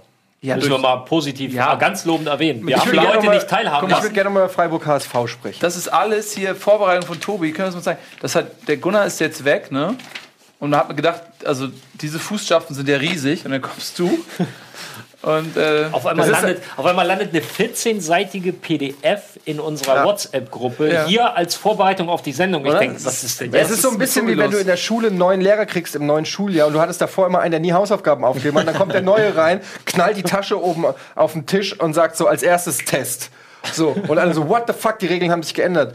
Ähm, ich, ab sofort muss ich Französisch lernen. Ja, und so ist es jetzt auch hier. Also, da machen wir jetzt weiter mit Hoff, äh, Hoffe Leipzig. Hoffe Leipzig. Hoffe Leipzig 4-0. hatten wir ja schon fast ein bisschen. so ein bisschen so So ein halb. bisschen. Wir haben kurz angedeutet. ja, so ein bisschen. Also wir können auf jeden Fall über ein. Weltklasse-Tor sprechen von Serge Gnabry aus 41,5 Metern, glaube ich. War soweit?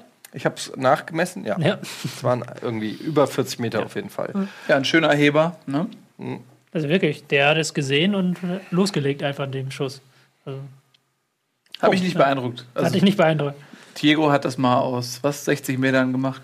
Shalanulu hat Stolperkamp hat auch mal so ein, Äh, Augenthaler hat das oder auch schon mal gemacht. 60 Meter ein Tor gemacht, Ja. Moritz Stoppelkamp. Von daher ist das eigentlich auch egal. 44 Meter ist ja wenig. Dann. Das ist gar nicht. Habe ich auch Rooney hat ja auch mehr sogar. Ja. Also.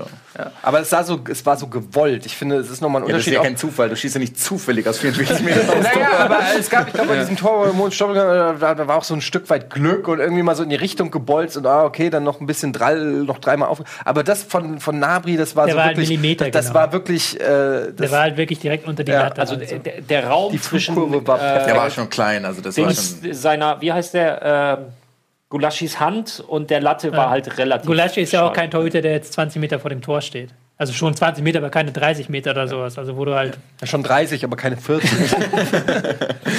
Ja, war ein schönes Aber Tor. auf jeden insgesamt Fall. ähm, zum Spiel selber, es ging sehr, sehr schnell in Richtung des Leipziger Tors und ihnen ist dann relativ wenig eigentlich eingefallen. Ja gut, die haben umgestellt dann, die haben eine Dreierkette gespielt dann ab. Sie also ich haben- meine, statt 1 genau. zur Halbzeit wechseln zwei Männer aus, Upa- Upamecano und äh, Klostermann, spielen Ja. danach Dreierkette, und Dreierkette. kriegen dann vier Stück, also noch Genau. drei weitere. Ja, der ist. äh, Weiß der, nicht, ob die Reaktion nicht irgendwie ein bisschen daneben war, auch in der Hinsicht. war, wurde auch negativ angelastet, äh, Herrn Hasenhüttel. Dass sie dann beim Stande von 3-0 haben sie immer noch weiter nach vorne Das war Ja, mega ja. offensiv dann, ja, Ja, das dann war es sehr halt- einfach am Ende. Das ist das Selbstverständnis Leipzigs, dass die sagen, wir bestimmen, was auf dem Feld passiert. Und dann hat sich jemand mal was überlegt, jetzt unabhängig davon, ob das schön ist oder nicht, aber man hat sich was dagegen überlegt. Aber sie bleiben bei diesem Selbstverständnis, anstatt auch beim 3-0. Natürlich ist es toll, dass du äh, Das doch, weiter ein- das ist doch versuchst, ein super Punkt. Weil wir haben ja vorher darüber geredet, über diesen Ballbesitz, Gedönse und Ja. Leipzig und auch Rangnick allgemein, seine ganze sein ganzes Verständnis vom Fußball ist ja auf den Konter ausgelegt. Mhm. Und jetzt sind sie eins so hinten und wollen ein bisschen umstellen. Und wenn du Dreierkette spielst, dann willst du ein bisschen mehr den Ball haben, weil sie auch die beiden offensiven, wirklich offensive Spieler waren. Ähm, und gehen sozusagen ein bisschen gegen ihr eigenes Spielsystem und kriegen dann vier Stück. Also weil wir ja vorher darüber geredet haben, wie ist es mit Ballbesitz und mit Kontern. Leipzig will dann plötzlich Kontrolle haben und kriegen einen gegen Latz. Also das da macht dann noch vielleicht Sinn, das nächste Mal nicht mehr. Das wollte ich nur einbauen, weil das so ein schöner spielerisch, spielerisch Kreis hat war. das ja zumindest halbwegs funktioniert, dass Leipzig dann in der gegnerischen Hälfte präsenter war und noch Klar, aber ein die Stück haben, weit gefährlicher war. Aber die sie haben zwei 60-Meter-Bälle gegen sich bekommen und da standen drei gegen null zweimal. Also mit Ball. den Ball von gesagt, mit Akpoguma, ich dachte mir, okay, was macht denn der da? Plötzlich stehen die zu dritt allein vom Tor. Also aus wie ein Befreiungsschlag. Das kann es natürlich auch nicht sein. So ein bisschen Dortmund-Style gewesen dann irgendwie. Ja, aber äh, du, du weißt ja auch, wenn du gegen Mannschaften spielst, wo klar ist, dass die Viererkette halt extrem hoch ist. Ähm, äh, ganz banales Beispiel: äh, MSV Duisburg, zweite Liga, war immer klar unter, ähm, wie heißt er noch? Das ist nicht der Ernst, dass du mich das fragst. Wann? ein Trainer oder ein Kroate, Spieler äh, oder irgend- Branimir Bajic. Nein, der Trainer. Und ja, ich war der Runja, Torhüter. Costa Nein, Runja. Da war klar, die stehen immer, die stehen hier. Da ist die Mittellinie, die stehen, die schieben raus. Und da war die Ansage immer, und so war das jetzt wahrscheinlich auch gegen Leipzig, Ja. sobald ihr den Ball habt, haut den hinter die Kette, weil der Raum zwischen der Kette und dem, dem Torhüter ist extrem lang und dann brauchst du nur einen schnellen Spieler, der läuft hinterher. Und das ist gegen solche Mannschaften ist die Ansage des Trainers, erster Ball hinter die Kette. So, und das hat dann in diesem Fall, weil Hoffenheim natürlich dann auch ziemlich viel Qualität hat und ziemlich viel Tempo, sehr gut funktioniert. Ja, das war ja im Vorfeld auch ein ganz interessantes Spiel, weil ja beide so auch so ein bisschen bei Bayern im Gespräch sind. Beide Trainer, die gerade sehr gehypt sind. Nagelsmann der ja auch dafür bekannt ist, ruhig auch mal fünf, sechs Mal im, im Spiel umzustellen, auf den Gegner zu reagieren, sich so ein kleines taktisches Tänzchen zu leisten. Ähm, und Hasenhüttel, der von sich selbst aber auch gesagt hat, er fühlt sich noch nicht bereit für die Bayern. Was ich auch ein sehr, äh, ein sehr bemerkenswertes bemerkenswertes Statement äh, fand von ihm.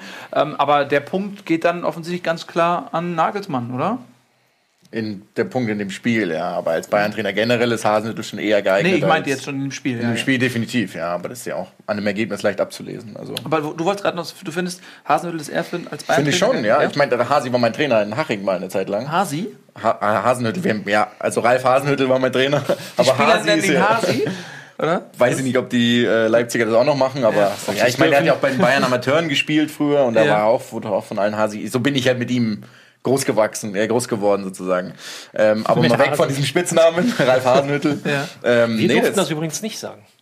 Du ja gut, aber deswegen ist er wahrscheinlich auch ein bisschen besser geworden als Trainer. War er Trainer bei euch in, war er Trainer von dir in Ingolstadt? Ja, ja, ja. Da waren nur Trainer und Also wir haben, ich bin Trainer ja und nicht hingegangen zu mir, ja, Sie, was machen wir heute im Training? Logischerweise nicht. Genau. Aber habt ihr du gesagt? Ähm, ja. Hasi, sie, das wäre Wir bei haben- uns wir ein haben komisch, gesagt. oder? Nee, bei uns war Trainer und dann sie. Hat- Hattest du ihn zuerst als Trainer, oder? Ja, er war Ich erst Haching, aber ich war halt Aalen. junger Spieler. Also ich war, Okay. ich war noch in der A-Jugend, habe halt so bei den Profis mittrainiert und sowas und habe irgendwie mal Pokal gespielt. Aber war halt, ich war jetzt nicht einer von den.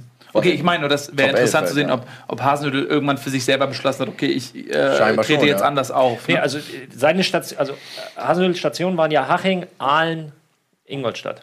So, das heißt, okay. ähm, Irgendwas ist in Aber ich glaube passiert. zum Beispiel, dass ich sie gesagt habe, weil er mein A-Jugendtrainer zuvor, also er war A-Jugendtrainer, ähm, da kam ich quasi frisch und war dann erst, er war erst mein Trainer in der A-Jugend, in der A-Jugend tutst du kaum dein Trainer. Mhm. Dementsprechend, glaube ich, bin ich mit sie aufgewachsen, aber so die ganzen anderen bei uns, Robert Zillner und Torben Hoffmann und sowas, die damals da waren, die haben hundertprozentig alle du gesagt. Okay. Also, Und warum glaubst du, ist er für Bayern besser geeignet? Weil du ihn jetzt gut kennst und du schätzt nee, das ja er, irgendwie erstens ein? hat er bei Bayern gespielt, was schon Ja. mal ein wichtiger Punkt ist. Er ist wesentlich älter, er ist eine unglaubliche Autorität, finde ich. Also so, er ist riesengroß, ist ein richtiger Hühne und so, wenn er vor dir steht, dann Echt? Wie überlegst groß, du. ist der? Also zwei, zwei Meter Ja, der ist groß? bestimmt Nee, 1 nee, 1,95 oder so. na, ich, Oder? Sieht man also er ist auf jeden Fall größer Nein, als nein, ich. der ist 1,91, also nur mini, ich bin 1,90. Also, dass Also, der ist er eine, Kante ich. ist, ich bin auch 1,90.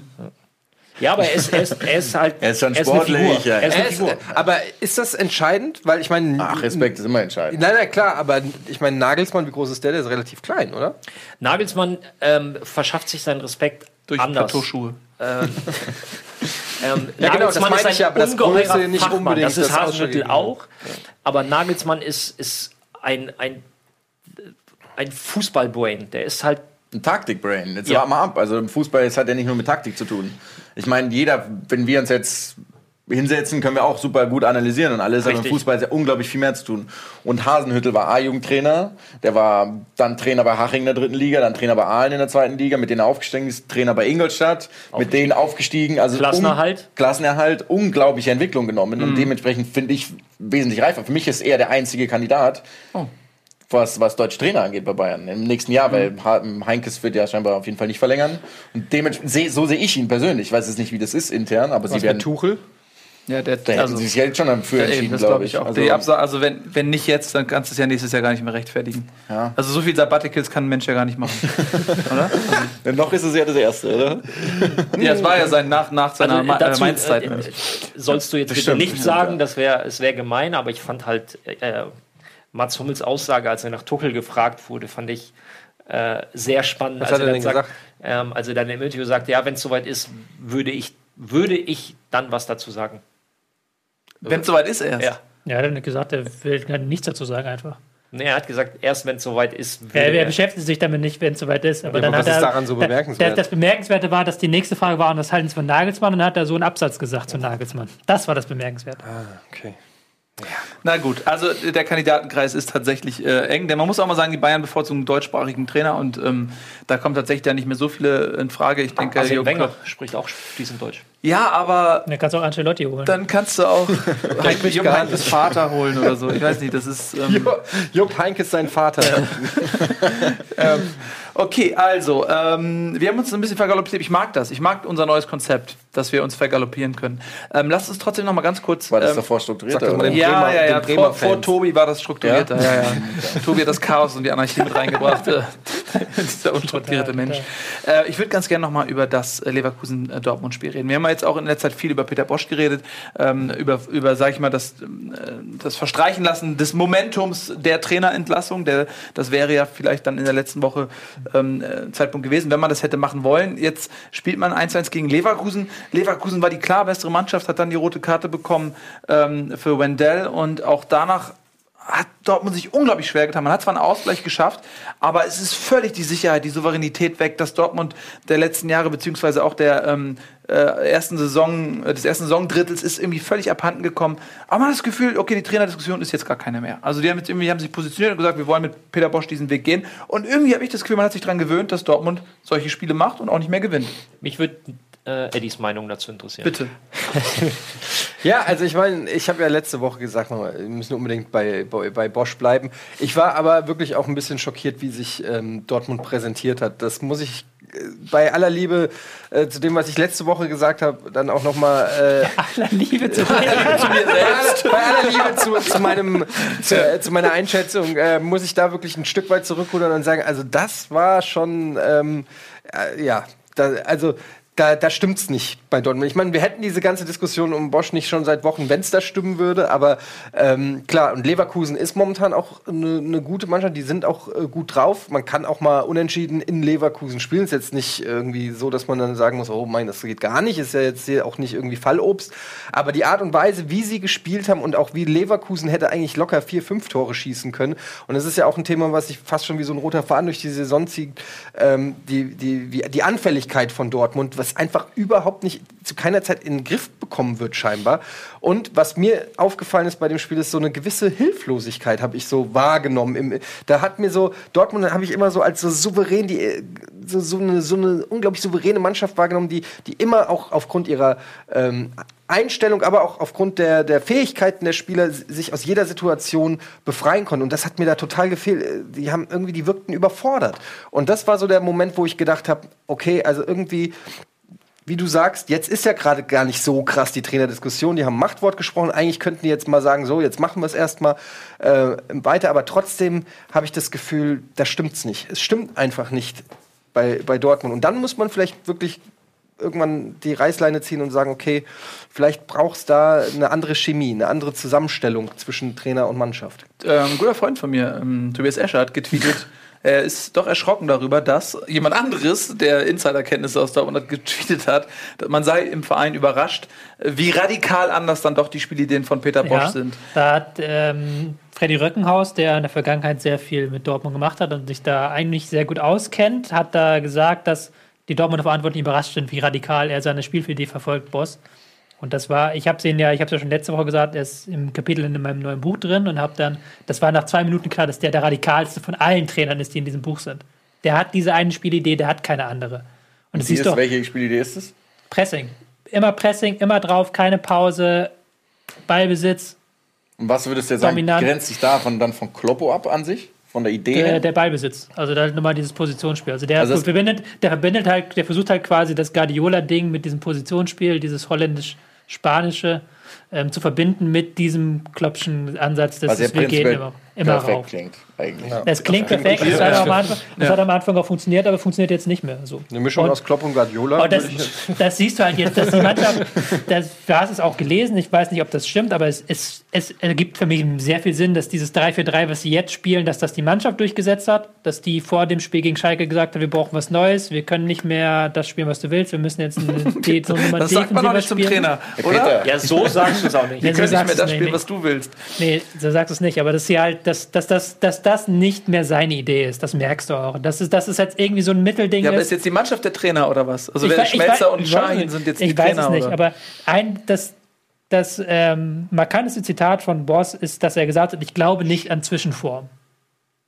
Also ich glaube entweder ganz oder gar nicht, ist seine Philosophie eigentlich. Und jetzt im Moment spielen sie eine Zwischenform. Und das widerspricht halt allem, was ich so bislang über Boss wusste. Aber es ergibt halt in diesem Kontext, Kontext Sinn. Ich, ich würde gerne mal, äh, Jonas, fragen, du hast doch auch unter Heiko Herrlich schon gespielt, ne? Was äh, bei Leverkusen, wie, wie, wie siehst du denn da die Entwicklung? Weil Bosch, eben als einer im Chat geschrieben, Roger Schmidt 2.0 und wer, ich erinnere mich, letzte Saison haben wir ähnliche Sachen exakt so über Leverkusen und äh, Roger Schmidt gesagt. Jetzt unter Heiko Herrlich läuft's. Vielleicht kannst du mal ein bisschen Einblick geben, was ist das für ein, ein Typ Trainer?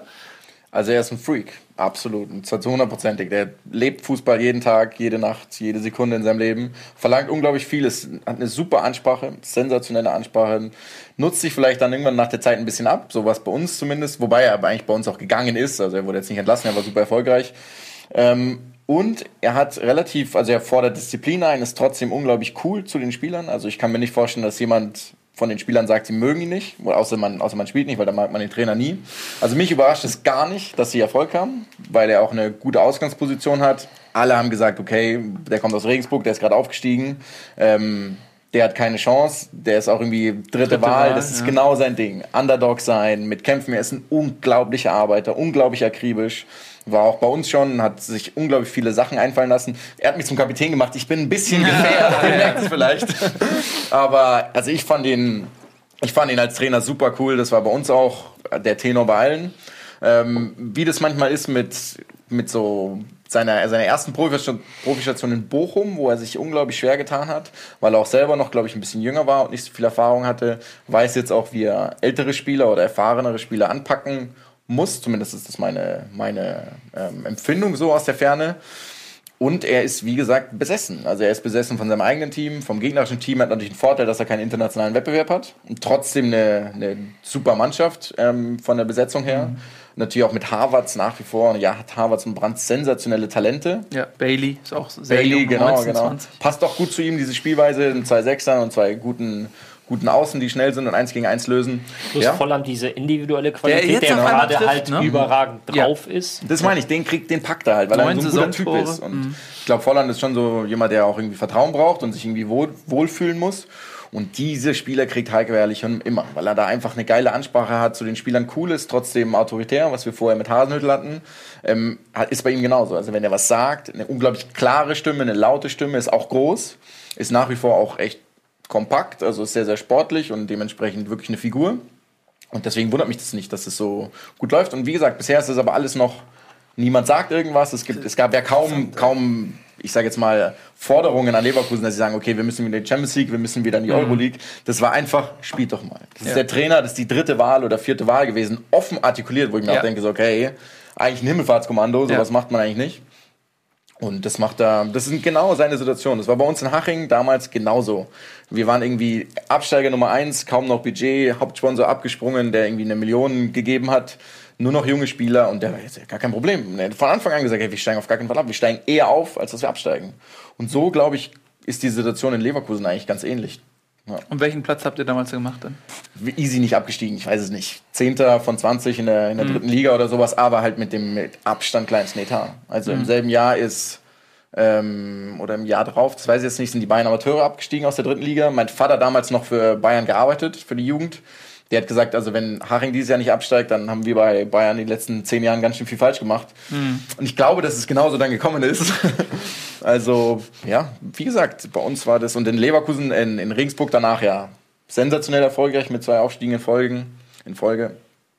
Dementsprechend Also ähm, ist schon dann eine sehr gute dritte Wahl, so wie du ihn hier gerade ja. schilderst. Ne? Also dann ist es wohl eher auch ein Luxusproblem. Ja, ich bin auch sehr gespannt. Äh, Leverkusen ist für mich auch eine der freudigen Überraschungen, weil die auch Spaß machen Ja. einfach und weil man die äh, nicht mehr so auf der Rechnung hatte. Und äh, das ist ja eh das Geile. Letztes Jahr Schalke, Leverkusen, Gladbach abgekackt. Dieses Jahr sind die wieder oben mit dabei, machen alle Spaß. Ähm, das, das ist auch das Tolle an der Bundesliga irgendwie, dass man äh, vorher nicht weiß, es ist wie eine Schachtel Pralinen. Ne? Man weiß vorher nicht, was man bekommt. Und ähm, weiß Leverkusen. man bei Pralinen doch schon eigentlich, oder? Ja, das, ey, ganz ehrlich, ich habe mich das immer gefragt. Ich habe es nicht gecheckt, weil man weiß, es ist doch ein Etikett mit den Bildern drauf, oder? Bei Pralinen? Naja, Ja, aber steht ja weißt- auch drauf, weil Ja, aber du weißt nicht immer genau, die? Füllung der Pralinen ist manchmal nicht. Ich Ja, aber da steht doch drunter. Das doch entweder- entweder nicht immer. Ich habe auch schon in Pralinen gebissen und da was haben die so Likörsachen Ja, aber drin da steht doch dann immer da- eklig. Nee, manchmal denkst Es du, gibt da- ja so nein, manchmal denkst du, es ist eine Nougat-Füllung und dann ist es keine Nougat-Füllung. Ich Ja, habe schon die wildesten Sachen kannst. erlebt. Ist der Da steht doch nicht- jedes Mal Nougat da unten. Doch, drin. natürlich steht das doch auf dieser, gibt's immer Da diese ist doch, genau, Tafeln. da ist doch Das noch so, ein- Ja. Blättchen drin und dann ist das. Den- Exakt. Ist der Witz nicht, dass er dumm ist? Wer jetzt der Heiko Forrest Herrlich Gump. oder? Forrest Gump. Aber das hat doch die Mutter gesagt. Nee, das hat Forrest Gump. Nein, immer- meine Mutter hat immer so. gesagt, aber er hat es eins zu eins aber das, übernommen. seine Mutter war doch nicht dumm. Ja, seine Mutter das stimmt, ja. Außerdem ist dumm ist der, der Aber dummes du, tut. das ist, ja, egal. Daraus machen wir ein Kino Plus, oder? Ja, das finde ich auch. Kino Plus Bundesliga. Genau, ähm, ich würde gerne noch hier ähm, unfassbar viele Themen anfassen, gerade wenn du mal äh, da bist, Jonas, aber äh, du siehst, siehst du die Uhr da hinten, die tickt unerbü- äh, unermüdlich und unerbittlich. Wir haben, glaube ich, die Hälfte der Spiele nicht geschafft. Das Die haben die Hälfte der Spiele, Rekord. aber das ist mir egal. Augsburg, Ist, äh, erwachsen und effektiv. Punkt. ja. Ey, das ist eine sehr gute Idee. Ein Satz zu jedem Spiel. Du hast gerade Augsburg gemacht. Augsburg Okay. erwachsen und effektiv. Jonas, such dir meins aus. Äh, Ich weiß ja nicht, was du gesehen hast. Such dir eins aus, bewerte es mit einem Satz. VfL Gladbach. Wir haben nur noch Bayern gegen Hannover, das war offensichtlich. das ist ein Wort, das reicht aber auch. Offensichtlich. Okay, gut. Haben wir sonst alle? Bremen, Stuttgart haben Bremen, wir noch nicht. Stuttgart. Bremen, Stuttgart, genau. Bremen, Bremen äh, bringt äh, Köln äh, und äh, in Gefahr. ja, war, weil sie gewonnen haben. kein Satz Jetzt ist gewesen. ja, aber, aber in Gefahr. Kampfbein Sieg, dann falschen? Freistoß. ihr lest ja auch die Produktbeschreibung bei Pralinen. Aber der, der Freistoß schnell ausgeführt. Ja, Ja. ja. der Freistoß ist schnell ausgeführt. Bartels auf Kruse Ja, knickt. Bartels auf Kruse ist eh das, das wie Bartels auf Kruse fast eigentlich Das perfekt. oder? Bartels auf Bartels Kruse. auf Kruse. Tobi, hast du noch was? Äh, äh, Wolfsburg-Gladbach. Kann man dazu sagen, das werden wir nicht besprechen. Das Ja. ist nämlich das Spiel, was in der Geschichte des Topspiel-Votes die wenigsten Stimmen bekommen hat. Welches? Wolfsburg gegen Gladbach. Anscheinend gibt es keine Wolfsburg-Fans. Es gibt keine Wolfsburg-Fans und Gladbacher wollen nicht, dass das Spiel ist. Ganz Das logisch. verstehe ich. Das hat irgendwie 10 Votes. Das ist der absolute Negativrekord bislang. Gut, ähm, die Jungs da im New Game Plus Setting sitzen bestimmt schon und wackeln nervös mit den Beinen, denn wir klauen eure Sendezeit. Vielen lieben Dank fürs Zuschauen aus der Bundesliga für heute. Ganz, ganz vielen Dank an dich, Jonas, dass du da warst. Das hat sehr, sehr viel Spaß gemacht. Ähm, Ralf bringt immer tolle Gäste mit und äh, Tobi, über dich müssen wir eh nichts mehr sagen. Wir sehen uns nächste Woche Montag ähm, und jetzt viel Spaß mit New Game Plus. Tschüssi. Out